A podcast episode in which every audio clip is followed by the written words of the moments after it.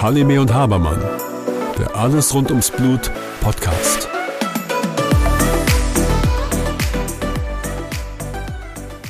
Hallo Susanne. Hallo Björn.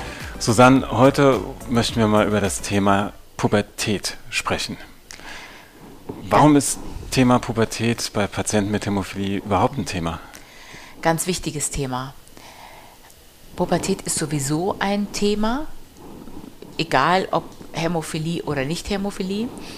Und dann hast du ähm, in der Hämophiliebehandlung, das ist ja der Übergang, fangen wir mal anders an. Am Anfang ist es so, wenn die Kinder, ich sage jetzt einfach mal so neun, zehn Jahre alt sind ungefähr, für, kommen in die fünfte Klasse, da ist es ja ganz cool, sich selber zu spritzen, das selber zu lernen, auch selbst, also unabhängiger zu werden, sich langsam von den Eltern zu lösen.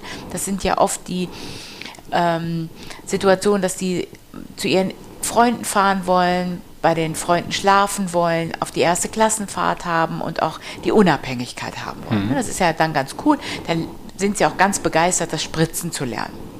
Dann haben wir sie schon so weit gebracht. Dann haben wir die Pubertät. Mhm. Und dann sind Regeln doof. Alle Regeln sind doof. Mhm. Und auch das Spritzen ist doof. Ja. Das heißt, das hat wenig mit der Hämophilie per se zu tun, sondern es sind erstmal alle Regeln, die aufgestellt werden. Die wollen Kinder, also auch pubertierende Kinder, ich nenne das ganz bewusst so, mhm. erstmal nicht haben. Ja. Nur die Pubertät ist ja wichtig.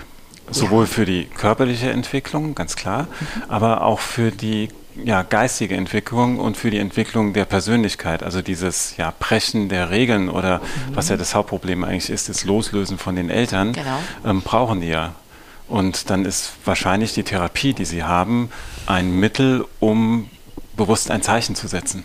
Sie müssen ausbrechen. Mhm. Sie müssen ja auch zeigen ähm, und Sie müssen auch kritisch sein. Sie müssen mhm. ja auch, ähm, auch bewusst auch anderer Meinung ähm, von den Eltern sein, damit sie auch ihre eigene Persönlichkeit ähm, ja dass ich die auch formen kann. Mhm. Dazu gehört auch, ob wir das wollen oder nicht wollen und ob wir, ob wir das gut finden oder auch nicht gut finden, da gehört auch das ähm, die Regel zu brechen, nicht zu spritzen. Das mhm. gehört eben dazu. Und ich finde, das ist ein ganz wichtiger Part, dass sie den auch miterleben und auch erleben dürfen. Mhm. Finde ich zumindest, dass der wichtig ist, weil sie sonst nicht ihre gesamte Persönlichkeit ähm, ja, ausleben oder auch entwickeln können. Mhm. Ist natürlich, kann dann gefährlicher sein, wenn dann eine Blutung da entsteht, wo wir sie nicht haben wollen.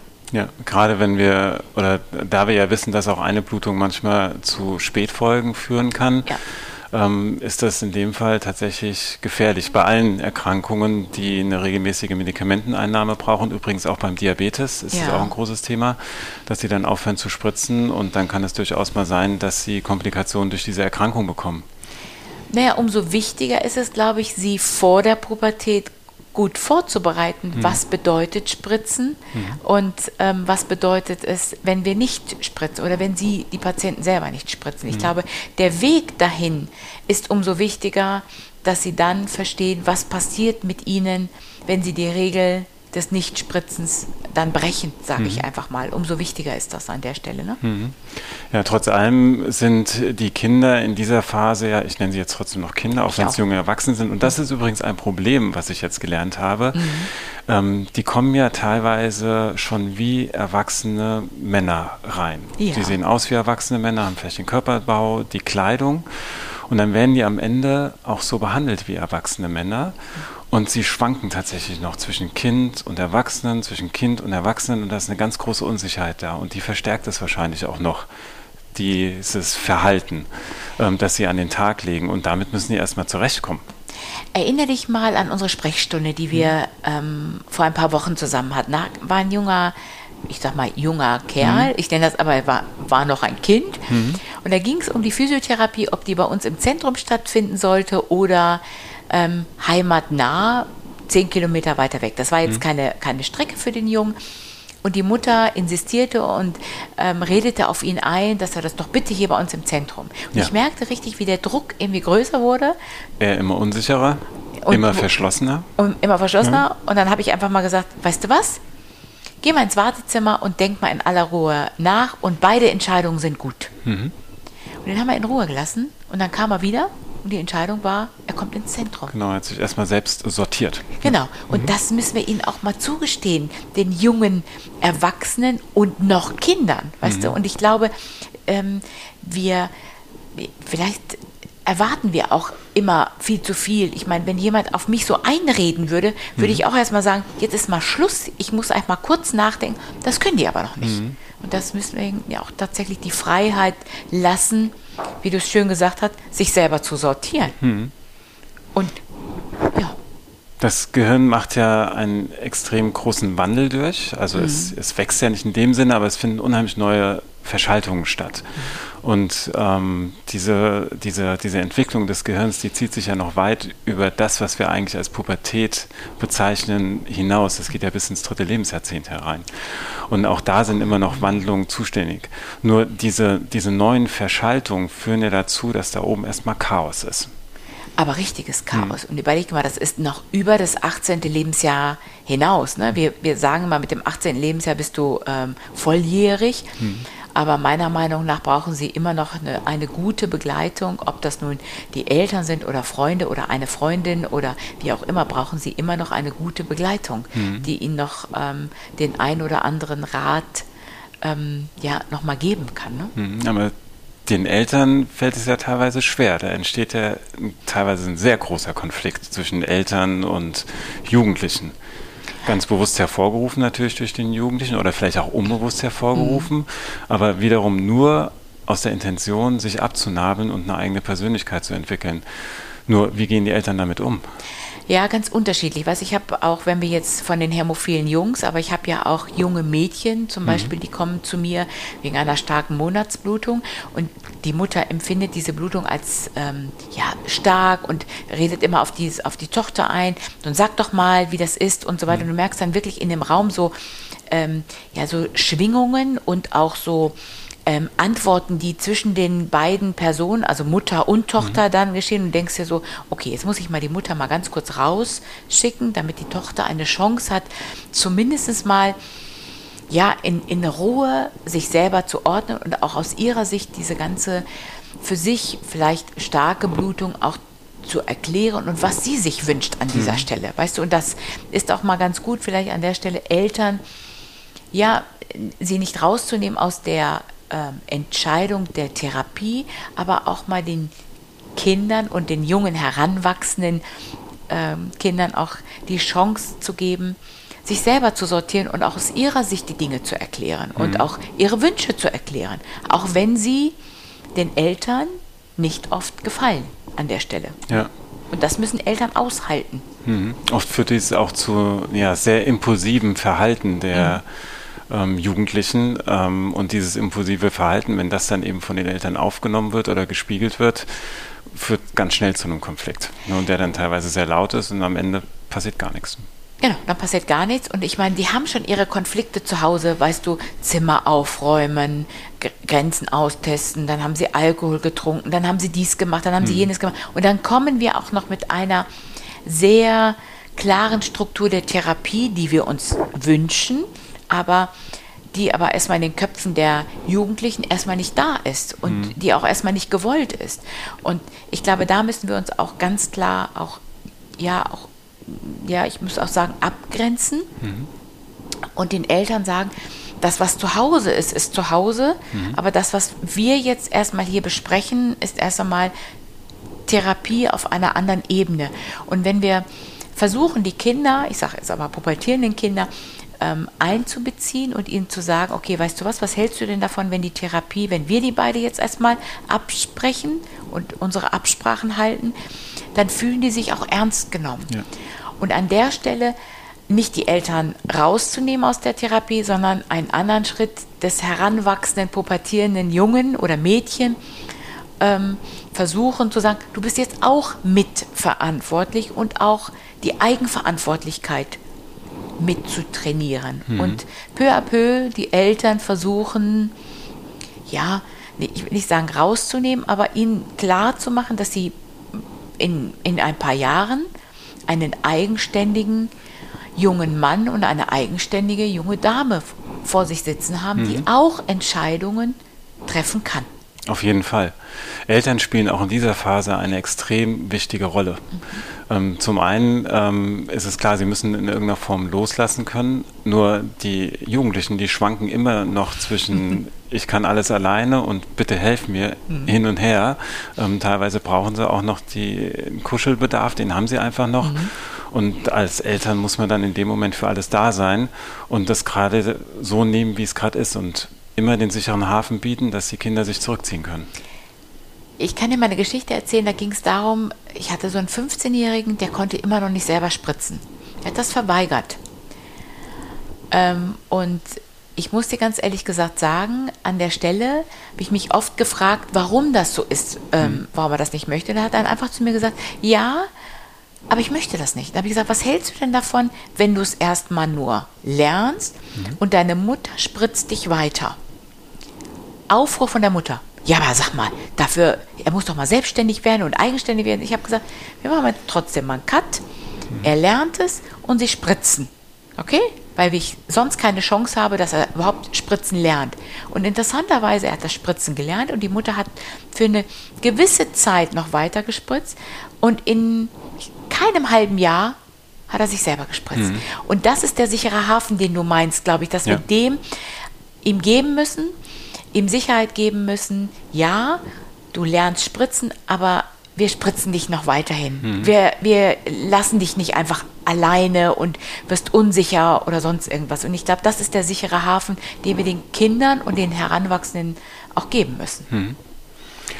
Ein weiteres Thema in der Pubertät ist Müdigkeit. Ähm, auch aus eigener Erfahrung jetzt bei meinen Kindern, die mhm. ab einem gewissen Alter schlafen ja einfach sehr lange. Der mhm. Schlafrhythmus ist nach hinten verschoben. Mhm. Ich sage immer, meine Kinder und ich, wir leben in einer anderen Zeitzone, obwohl wir örtlich nicht getrennt sind. okay. Nur das kann ja auch, was jetzt die, ähm, den Zeitpunkt der Therapie betrifft, also der Spritze betrifft, auch beeinflussen. Zum Beispiel Spritze vor der Schule. Ja, wobei ich dir muss sagen, da bin ich mittlerweile schon von weg vor Spritze vor mhm. der Schule. Ich weiß, dass das immer wieder postuliert wird, dass man mhm. immer vor der Schule spritzen muss. Aber da muss ich dir ganz ehrlich gesagt, wenn eine regelmäßige Prophylaxe stattfindet, da kann es auch mal egal sein, ob die nach der Schule ist oder vor der Schule ist. Mhm. Hauptsache, es wird regelmäßig gespritzt und wir haben einen gewissen Spritzpegel. Das äh, bin ich mittlerweile, da bin ich glücklich, wenn überhaupt gespritzt wird. Und es gibt ja jetzt die Möglichkeit, auch länger wirksame Präparate genau. zu geben. Da ist es ja nicht mehr ganz so essentiell, dass es wirklich morgens vor der Schule gegeben genau wird. Genau so ist das. Und da sehe ich auch ein bisschen auch unsere Freiheit und die Freiheit, die wir den ähm, Jungen tatsächlich geben müssen an der Stelle, wenn eine Spritz Unregelmäßigkeit stattfindet, da müssen wir es eben dementsprechend anpassen. Das ist unsere Aufgabe an der Stelle. Mhm. Sehe ich einfach so. Weißt du das? Ja. Mhm. Vergesslichkeit kommt auch häufiger vor mhm. in einem gewissen Alter. Also mhm. tatsächlich nicht böse gemeint, einfach vergessen. Und da habe ich mal was ganz Interessantes gelesen. Es ähm, ist wohl so, wenn man das Gehirn mit einem Rechner vergleicht, dann steigert sich in dieser Phase die Rechenleistung des Gehirnes um das 3000-fache. Mhm. Und diese Rechenleistung muss erst mal verarbeitet werden. Und den Kindern fehlt oftmals auch das Problem, oder Jugendlichen, wie wir auch immer wir sie nennen wollen, dass keine Hemmung stattfindet. Das heißt, die Funktion des Frontalhirns zu hemmen, Emotionen zu hemmen oder auch gewisse Gedanken zu hemmen und zu unterdrücken, ist noch nicht so ganz ausgereift, sodass es dann zum einen zu dieser Impulsivität kommen kann, ja. die wir eben angesprochen haben, aber auch zu Vergesslichkeit. Hast du da eine ja. Idee, wie ich habe dir das schon zigtausend Mal gesagt, du musst doch jeden Mittwoch und jeden Freitag spritzen. Mhm. Dann sage ich, ja, das ist dann eben so, dass mhm. man ihn daran erinnern muss. Ja. Und eine kleine Brücke. Ich mache dann oft Brücken und sage den äh, Kindern, schickt mir das doch mal, wann ihr gespritzt habt, einfach nur um ihnen auch eine gewisse Wertigkeit zu geben. Sie sind auf der gleichen Ebene. Nicht die Eltern berichten es, sondern die Kinder nehmen, nehmen wir dann mehr und mehr in die Pflicht und dann fühlen sie sich auch ernst genommen an der Stelle. Und wenn sie es dann einmal vergessen, naja, mein Gott, so what? Es hm. ist nicht so schlimm, finde ich an der Stelle. Hm. Auch das müssen wir aushalten können und sie daran erinnern, dass sie spritzen müssen. Hm.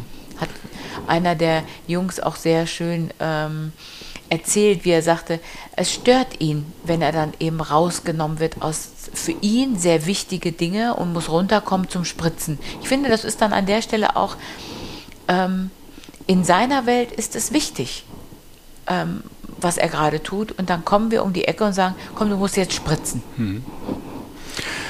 Wir hatten ja eben zusammen auch einen Jungen gesehen, du hast mir die Geschichte dazu erzählt, der vor einem Jahr mit ähm, Fußball angefangen hat. Mhm.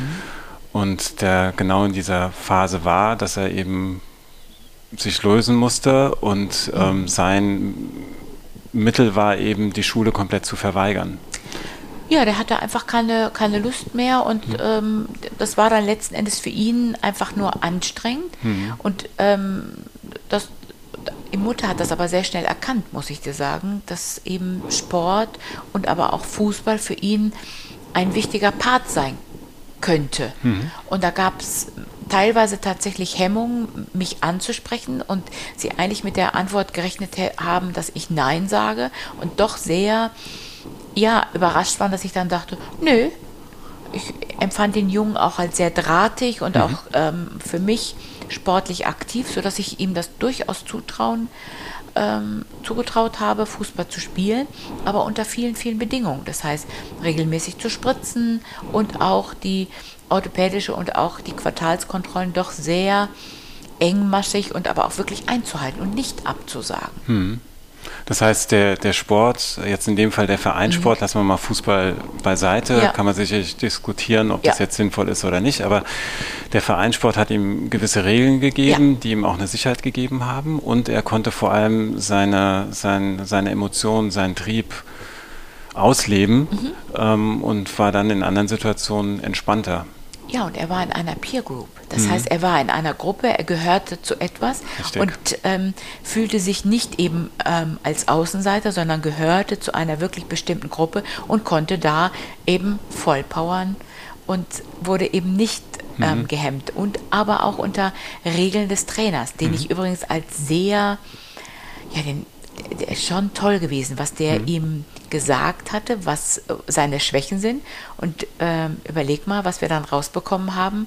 Genau das, was der Trainer. Genau, also der hat das jetzt hat ihn unheimlich gut beobachtet, seinen Körper, seine Bewegung beobachtet. Mhm. Und nur aus dem Sehen hat er seine Schwächen erkannt, mhm. ähm, mit dem ein spezielles Trainingsprogramm auch begonnen. Und wir konnten diese Schwächen tatsächlich auch in der Bewegungsanalyse ähm, ja, verifizieren und, und darstellen. Ähm, also der Trainer scheint wohl einen extrem guten Draht zu den Jungen zu haben, aber auch sehr gut in der Wahrnehmung zu sein. Und er schwört ja voll auf den. Und da hast du mhm. das, was wir eben angesprochen haben. Du hast eine neue Bezugsperson, ja. die weg von den Eltern ist. Und du hast eben die Peer Group angesprochen, die eine extrem große Rolle spielt. Ja, und der, der hat auch wirklich großes Vertrauen und hat auch Vertrauen zu uns jetzt, mhm. weil das, was der Trainer ihm ähm, mitgeteilt hat, wurde bestätigt und ähm, er wird viele Dinge, die wir mit ihm besprechen werden und auch was das Trainings, die Trainingsmodalitäten, die wird er annehmen und er wird auch das Spritzen annehmen, mhm. weil viele Dinge deckungsgleich sind vom Trainer und was wir ihm jetzt gesagt haben. Das heißt, er hat zwei außerhalb der, des Elternhauses Personengruppen jetzt mhm. für sich gefunden, denen er vertraut und denkt sich, oh cool, damit ähm, ähm, kann ich ja, kann ich mal drauf zurückgreifen, wenn ich irgendein Problem habe, unabhängig davon, ob das jetzt nur ein Gerinnungsproblem ist, sondern ich glaube schon, dass wir Bezugspersonen sind auch für andere Dinge, mhm. sage ich mal, für ihn im Leben. Ja klar, und er hat sich ein Ziel gesucht, das er ganz bewusst entgegen dem Willen seiner Eltern gewählt hat. Ja. Ähm, aber du oder wir oder wer auch immer hat es geschafft, dass er dieses Ziel auch sicher erreichen kann und jetzt mhm. auch fortführen kann. Und das gibt ihm jetzt die Stabilität, die innerliche Stabilität, dass er dann auch selbstbewusster auftreten kann. Auf jeden Fall. Und überleg mhm. mal, die beiden, es gibt ja noch, noch einen anderen Jungen, der, ähm, den wir gesehen haben, und die beiden haben sich zusammen, äh, haben äh, haben sich gesehen und haben mhm. miteinander gesprochen. Und ich glaube, auch das ist eine Begegnung ähm, in einer gemeinsamen Untersuchung und zu schauen, wie ist der muskuläre Verlauf, das mhm. Gehverhalten und so weiter. Und da sehen sich zwei junge Menschen, äh, treffen aufeinander, haben unterschiedliche Voraussetzungen möglicherweise fürs Sportliche mhm. oder auch fürs Training. Und vielleicht ist das auch das gegenseitige Motivieren für den einen oder für den anderen. Mhm. Und gerade der Körper, hast du ja angesprochen, mhm. Ähm, der Körper spielt eine extrem große Rolle. Also musst du dir mal vorstellen, du wachst morgens auf und dann ist dein Arm auf einmal länger und deine Hand weiter weg. Mhm. Aber es passiert ja einiges im Körper. Und äh, Muskeln wachsen bei den Jungs, ähm, die ja. werden insgesamt drahtiger. Ähm, aber auch bei den Mädchen sind sehr viele Veränderungen da. Und damit musst du erstmal zurechtkommen. Das heißt, diese Fixierung auf den Körper, findet sich dann zum Beispiel in sowas wie dem Sport oder auch der Bewegungsanalyse mhm. wieder und da kannst du eben die entsprechend packen. Auf jeden Fall und ich glaube, dass, dass das auch ein, ähm, eine Messmethode ist, die die Jungs begeistert, weil sie sie eben sehen. Und mhm. alles, was du siehst, mhm. hat nochmal einen anderen Effekt, als wenn du nur Dinge gesagt bekommst. Und das Gesagte, wissen wir in der Pubertät, es kommt noch nicht mal an, es geht wahrscheinlich an, an, an denen vorbei. Mhm. Schwebt verschwindet in allen Informationen. Genau, ja. also es geht noch nicht mal rein, so rein raus, sondern mhm. es ist so, schwebt vorbei. Ne? Und ich glaube, das können wir nochmal mit dem Visualisieren und nochmal mhm. schau doch mal, guck mal, wie sich das ähm, noch nicht mal anfühlt, sondern du kannst es auch auf dem Bildschirm sehen. Ich glaube, mhm. das ist nochmal ein schöner Teilaspekt, den wir Ihnen haben mhm. bieten können. Ne?